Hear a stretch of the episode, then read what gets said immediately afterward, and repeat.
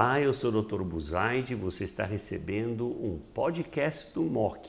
Nós vamos discutir hoje LIP, PEG e filgastrina. Está comigo doutora Débora Gagliato. Débora, seja bem-vinda. Obrigada, Dr. Buzaide.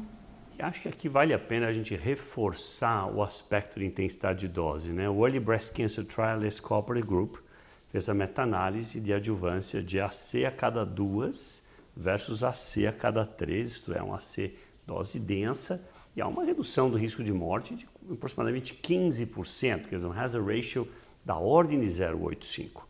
Para mim, se for administrar C, tem que ser dose densa.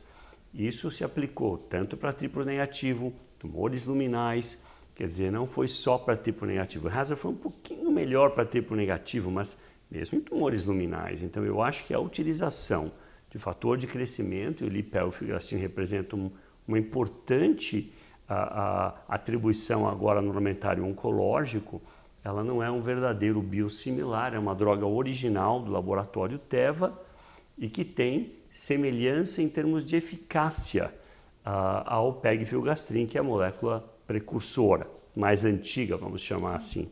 Então, eu acho que isso é um dado importante, enfatizar a importância de manter esquema dose densa, principalmente na adjuvância, onde o objetivo é cura.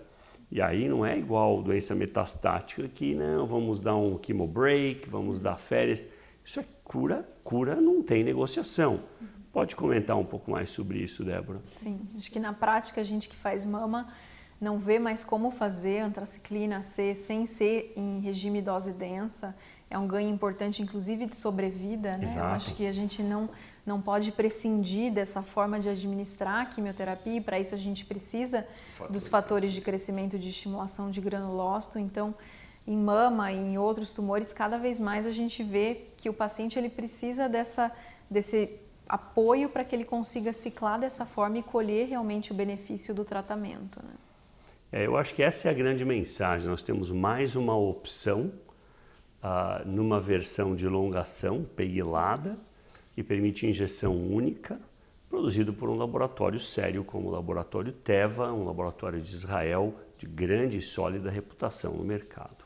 Débora, excelente discussão. Mais uma vez, muito obrigado por participar nesse podcast do MOC. Obrigada.